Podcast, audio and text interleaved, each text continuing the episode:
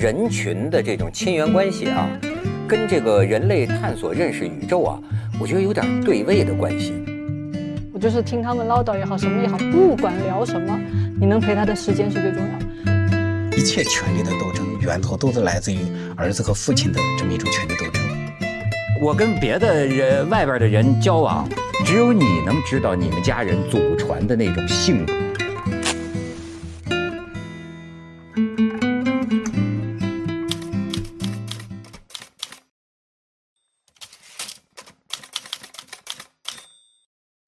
我主要是觉得像像我现在五十五了哈，我我能够感觉到就是说呃自己啊越老了以后，越能够理解啊原来的这些儒家人的对于这个啊硬性的要求啊子女啊儿子女儿必须的孝顺啊等等。当然我不会那样子去做，但是呢我自己这个这个整个的这个成长或者变化，这个这个心理历程呢，好让我能够感受到就是为什么。你比如说，我们以前做了很多的问卷调查，在中国，越是年龄大的，越对于这个子女是不是听话呀，是不是可以有自己的个性啊，反应很强烈。嗯啊，反应很强烈，反应很强烈，就是要求子女不不能够有选择，必须的要孝顺父母，要照顾老人啊。当然，我后来想话，这个里面确确实是有实际的利益冲突嘛，哈，因为年龄越大的人。他这个需要啊，个人的需要越来越强。当然，在价值、行为、道德规范上面，更可能会赞成儒家的那个三纲五常、名分等级次序的这个不可商量性，就是每一个人必须得按照这种方式，呃，去规范你自己，找到你的位置，按照这种方式去行为。当然，我在写那个信的时候，这些信念和观点还是一点都没变的。像我现在。讲课也会跟这些九零后、零零后会不断的去讲这个，呃，原来的养子防老，嗯，就说我们总说啊，原来中国社会啊是一个旧社会，呃，没有自由，没有人权，没有法治，没有民主。我就跟他们就讲，实际上好多这些东西，归根结底是来源于这个养子防老的这个体系。养儿防老，养儿防防老啊，因为道理蛮简单。我把儿子女儿养大了，是吧？我其他的，我以后生老病死啊，都要指望着他们。他们是我的保险，是我的股票，是我的养老基金。啊，如果他们长大了以后，我在他们身上做那么多多的投资，他们又要有自己的自由，要有个人的选择，谈恋爱找对那个嫁人了，随便嫁一个人。那我在他们身上的投资啊怎么办？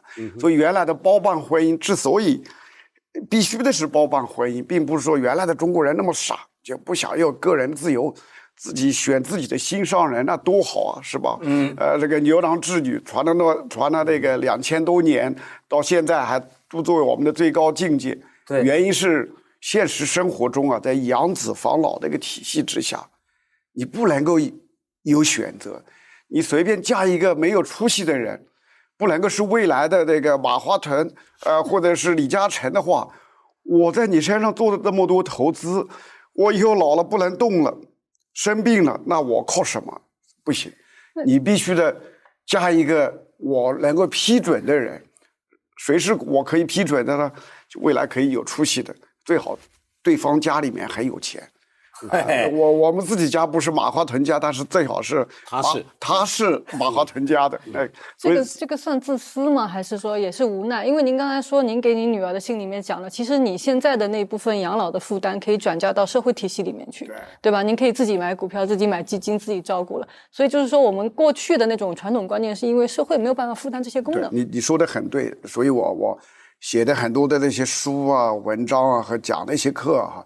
要说明一个最核心的一点，就是现代社会之所以是现代社会，又有人权，又有民主，又有法治啊！哈，一个核心的原因呢，就是我们有了金融市场，有了保险，有了这个各种借贷产品，又有这些退休基金，各种不同的股票、债券了，金融品种很多，让你把你未来可以想象到的。任何的风险和生活需要啊，都可以通过这些金融产品帮你安排好。那么由此呢，让你的子女啊就得到了解放，特别是妇女得到了解放。所以我我我这些年每次这样一讲座完了以后，我发现最喜欢我讲的主题的还是女士们，因为因为我跟他们说，你看看原来旧社会没有金融市场的时候，妻子和妾哈。一一有需要，可以把这些人卖掉的，或者是把女儿卖掉的啊，因为要不然的话，就是说，换句话说，这个女儿、妻子、妾实际上是保险产品，对，需要的时候可以把他们卖掉。他这个研究金融的，他是用这个角度来看人间。其实你要说哈，很有意思，就是我我我我觉得啊，就是通常我们认为的。那个不幸的家庭啊，比如说父母离异了，或者说是孤儿寡母。但是另一方面来看呢，历史上很多成功人士，他恰恰就是这样的家庭结构。你比如奥巴马，对对不？说他妈就是嘛，就是生了孩子，爸爸肯尼亚那爸爸两年就走就走了，两年就走了。但是他就是一个一个妈妈就说，而且他妈妈，你说奥奥奥奥巴马这妈妈挺神的，生了这个奥巴马以后。自己又历经十年拿到博士学位，而且他自己当年都说过，他说我一个呃母亲，我我我也能带好儿子，说不定我儿子将来能当美国总统。就一语成真。他而且当时是把儿子交给了那个外婆带嘛，等于他自己又去，他自己又去上学的时候，然后那个奥巴马是跟着外婆过的。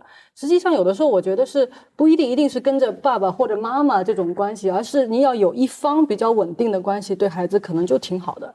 你又比如说那个丘吉尔。那个丘吉尔，他我记得他就说嘛，他就说，因为他妈妈是一个名媛，一直在搞那个社交什么，就也不太管他。然后说他爸，他然后他说说他他就说说我爸像那个上帝，总是在别处忙活，也不管我。但他是谁带呢？他的保姆，他一直跟他那个保姆的关系就特别的稳定。然后呢，他一直到他做首相，他的办公室都挂着他保姆的像。对他，所以只要有一有一种让他觉得非常稳定的关系，就挺好的。看你从什么角度来讲，假如说你有女儿要找。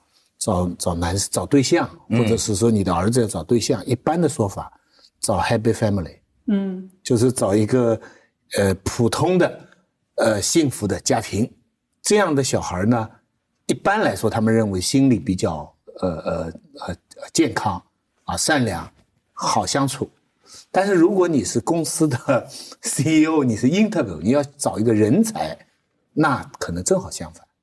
你这个家庭的坎坷的经历有些不幸啊，促进人才，所以前者是那种比较安全的，你知道是那种比较幸福的、乖乖的；后者是因为很简单嘛，你你如果一有父母离异啊，或者家里的人老不在啊，要自强嘛，嗯，你你会受人欺负，你就会要要要自己要奋斗嘛，对不对？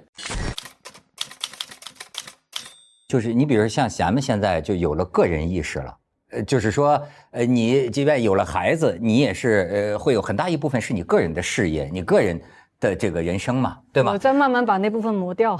你像我们父母的那那个时候，我就觉得啊，长期习惯于奉献型给孩子，就是呃，其实这也是一种悲哀，就是他把所有的注意力，对，放在了孩子身上。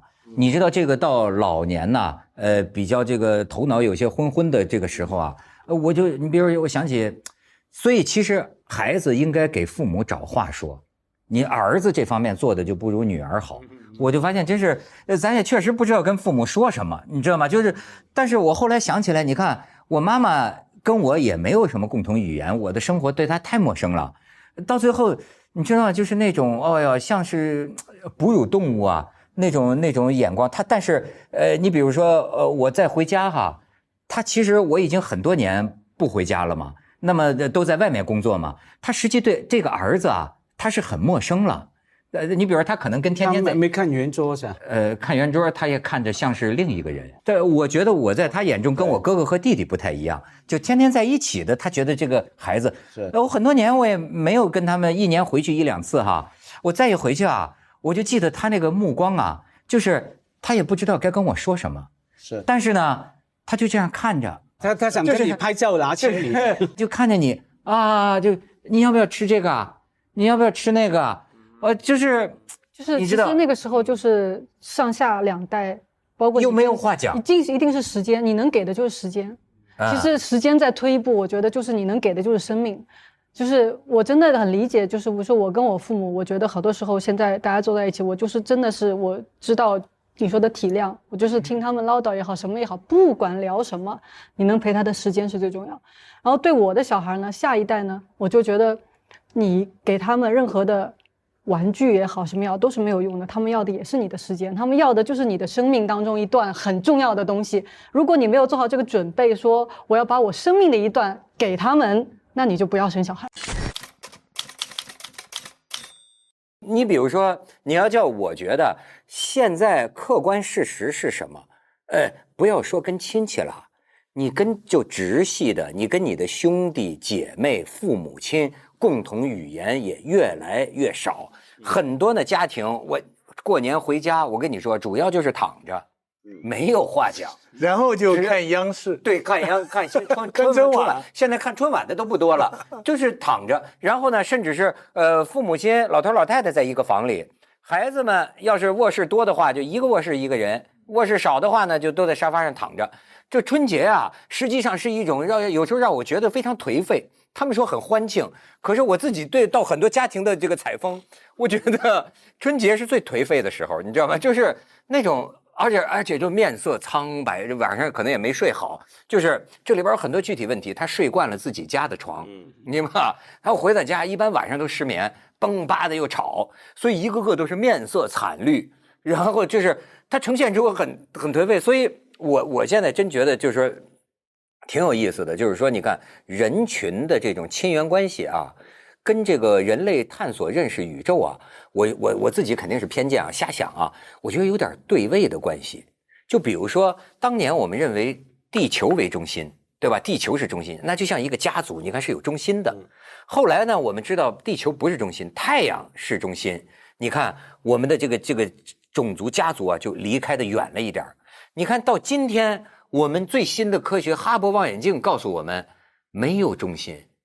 所有的星星都在彼此离散，而且是加速的离散。于是呢，今天互联网社会对人际关系的形容就是正在走向原子化生存，家庭越来越小了，甚至是三口之家，对吧？甚至是单身的越来越多。这样呢，当出现这个情况的时候啊，你再把这不同的星星们勉强往一块凑合呀，这个 碰撞的可能也就相当大。然后呢，就大家都会觉得有点儿。就就就不太舒服。我我现在就真的觉得，你包括就是说，哎，你比如说又又出现这个独生子女啊，你有没有觉得我是从这个生命史的视野来看这个问题？那天我跟我们组的九零后说，我说我突然意识到，你们的空前绝后啊，不单是人类史上的空前绝后，你们是地球生物史上的空前绝后，连动物都是一窝一窝生的。兄弟，对吧？猪下猪崽儿养，就一波一波生的。这个对，不要说人类了，就唯有他们这个这种八零后、九零后，因为这个计划生育政策，当然这当年的政策有当年的必要了，对吧？但是确实客观上出现了，你发现没有，在物独狼物种当中成规模的这个现象是是绝无仅有的，独生子女，而且你看现在以后又没了，现在都慢慢能生二胎了，对吧？以后又又又又又又有兄弟姐妹了，就是。它到底会出现什么变化？他他有人研究过没有？我没看到，我的你这样讲，我倒是想起这一群独生子女过年哈是什么样的状况。假如年轻一点，这会是那种老话题嘛？爸妈问你压力有没有男朋友、女朋友，结婚没？当然，他们总会成长嘛。对啊，九零后都成长了，甚至我们说离婚了、结婚了，然后他们自己过年是什么样的状况呢？回到家，他们比我们累多了。你说回家还跟七大姑八大爷聊天，也还有几个兄弟，八大爷、八大姨啊，八八八八大爷、八大姨 啊，爷就不理了。啊 你还有几个兄弟跟你分摊？你看独生子女一个人，他回去可能还对着一堆的啊父母亲，还有上面的亲戚，还有一个人的看这两个父母，再看那两个父母，他的感情的重量如何的沉重啊？没人分摊啊！不，我现在不是说分担呃照顾他爸妈的健康这样哈，光是过年那几天，他要拉开他的笑脸他要取悦啊。啊，那真的非常可怜啊，我们要同情他，所以多跟九零后聊天是对的。哎，我觉得就是我们要怎么理解父母啊和子女之间这种这个依附关系，你到底怎么去理解他？他生来像你们说的，他生来并不是你的。还有呢，你就是跟他之间，你们过一辈子这种要有多紧密和多疏远。我觉得我自己的感受，我觉得我最感激我父母的是什么呢？他们对我所有的事情是两个字，叫忍着。就是我在我在上海读，我在上海念呃念完高中，我要去北京读大学，我填的全是北京志愿，他们忍着。我当时全校唯一一个要去外地的。好了，念完书，因为上海人不愿意出来，你知道，然后没错，读完书我要留在北京工作，忍着。我知道他们很不开心。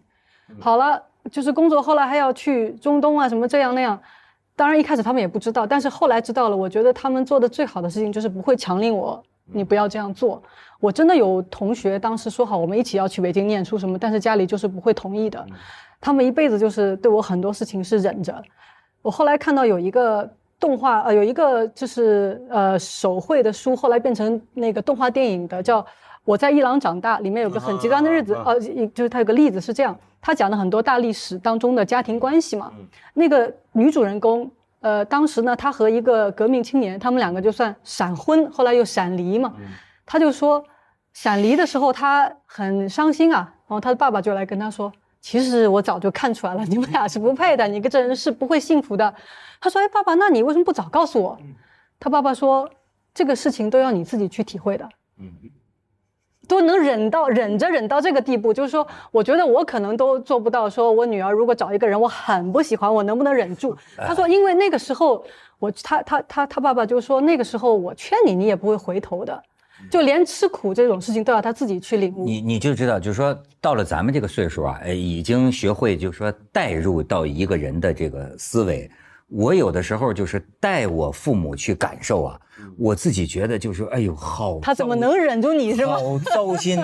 你不是你你看从小啊，这个家里又穷，哎，养养养养仨孩子，呃，这有点好吃的全塞孩子这个嘴里。你像你比如说哪儿，而且你想。我我我能想到的就是苦，他一定有快乐啊。但是你比如说今天这个孩生个孩子，好家伙，恨不能几个保姆这个陪着。那家后来我记得我妈妈就跟我说，我妈妈那个这个这个生这个孩子，这还在上班啊，就呃觉得这个胎动啊要要生孩子啊，自个儿连我爸爸都没告诉一声，也那时候也没手机啊，自个儿就跑到医院，然后那个妇产科医院一看就说，哎，还没到生呢。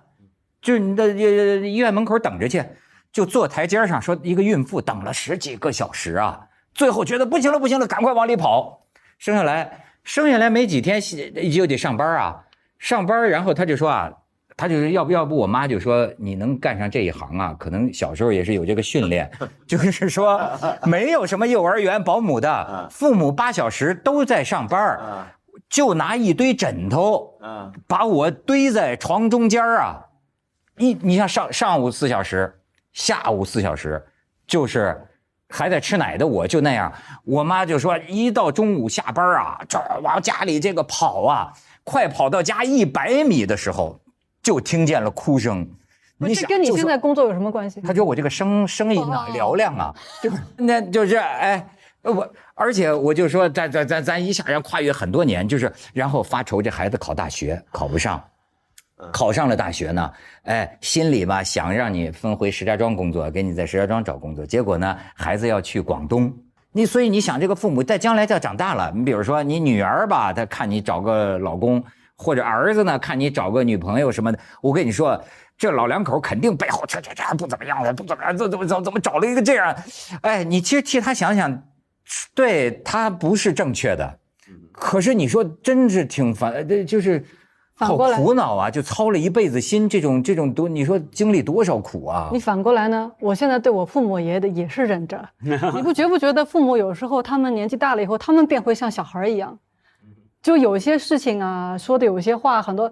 嘿，我说，呃，我这我都不能，跟我不能像管教孩子一样去说任何事儿嘛。所以现在是轮到我忍着。你如果你看好莱坞电影。多数都在讲父亲，嗯。嗯，中国的电影多数都是讲母亲，对西方文化就是讲父亲还有弑父，对啊，蜘蛛侠、蝙蝠侠这些各种各样的这个英雄片，各种讲的都是父亲。嗯，所以就是呃，照精神分析的理论啊，孩子和母亲在一起，三岁之后才进入到父亲的世界，而且进入到就是这是弗洛伊德著名的概念叫俄狄浦斯情节，其实儿子要弑父。这一切权力的斗争源头都是来自于儿子和父亲的这么一种权力斗争。但是你看，就是那个欧美文化，它很多故事就讲到儿子和父亲的这个争斗，通常是儿子把父亲杀了。当然，他以各种各样的方式，就比方蝙蝠侠的那个故事，就诺兰的蝙蝠侠三部曲是，其实那是一个完美的父亲。但是，而且就是那个诺兰编的，其实诺兰专门学过精神分析的，我不知道他有没有就是学做过被治疗、被分析，但是他他是学过很深的部分。他那个里面是这样刻画这一点诺兰就是在他们家族，在他们家族土地上，就在他们大院里发现了一只长毛的毛头，然后接着他在这个就是先是那个他的他的那个青梅竹马的小女孩找到了那个毛头嘛，然后接着诺兰拿过来要占为己有，这个小女孩就追他，然后他就逃跑，他就跑嘛，两人追打，结果他掉到井里，嗯。井就是潜意识，嗯。他拿到这个毛头，就说白了他想弑父，嗯。结果，当他掉到这个井里，是父亲是一个完美的父亲，父亲救他。然后当天晚上，他们又去看戏剧，其实又是出现了蝙蝠，又出现了各种各样的东西。结果就出现了事情。等他们从他想离开，他从剧院里出来，遇到了一个那个就是盗匪，就把他父母杀了。你看，变成是盗匪杀了他父母。嗯。然后蝙蝠侠多次出现幻觉，结果他比方说一中毒或者怎么样，他出现幻觉。但是这个幻觉里头永远没有出现过那个盗匪的脸，所以说是。这个其实片子是讲的是他的弑父情节，嗯，哎，所以你看这时候就很不一样了，是吧？我们这样一看，就是这个这样一看，你看西方的电影，它经常是讲的儿子弑父的部分，但中国都在讲的是我们都在寻找母亲。我现在有时候能体会到，过去老觉得跟父母不知道该说什么哈，现在我有时候也能类似于找到一些乐趣，就是你观察他。呃，特别是你观察到你们俩相似的那些地方啊，我跟你说，有一种暖和，有一种跟我养孩子一样。哎，就是就是，就好比就是说这个，呃，我我父亲看电视是吧？看一个什么什么什么什么电视，我就跟他说，我说这有什么好看的？然后他就跟那个老马识途似的，就是说，哎，看见不好看的节目，沉住气。待会儿就好看了。你知道那个时候，我突然觉得，哎呀，就是跟我爸爸，真是跟我，就特别。而且有的人，你知道吗？我跟我跟别的人外边的人交往，就是只有你能知道你们家人祖传的那种性格，你知道吗？因为我们家的这个这个人呐，你比如说像我父亲啊，嘱咐人一个事儿啊，特别细致，到了唠叨的程度。嗯，那甚至甚至他经常就是说，没有人比我们家人细致，你知道吗？就你知道，有的时候你回你你你你你回家，他在担心一个什么事情的时候，比如说去买一个电冰箱，他考虑的那些细节的时候，那个时候我就发现我们父子俩想的一模一样，就是那个线条、那个颜色，哎，那个地方好像有个斑痕。哎呀，当这个的时候，你知道吗？你就觉得只有我们家的人是这么细致的，会想到这个东西。只有我们家的人嘱咐一个人，才能嘱咐到这儿。你们永远都想不到亲密，就这种亲，就那种哎呀，你就觉得这是父亲，那就不用念 DNA 了哈，什么 DNA，这是你一辈子的怀疑，是吗？一辈子的担心。你的热爱正在热播。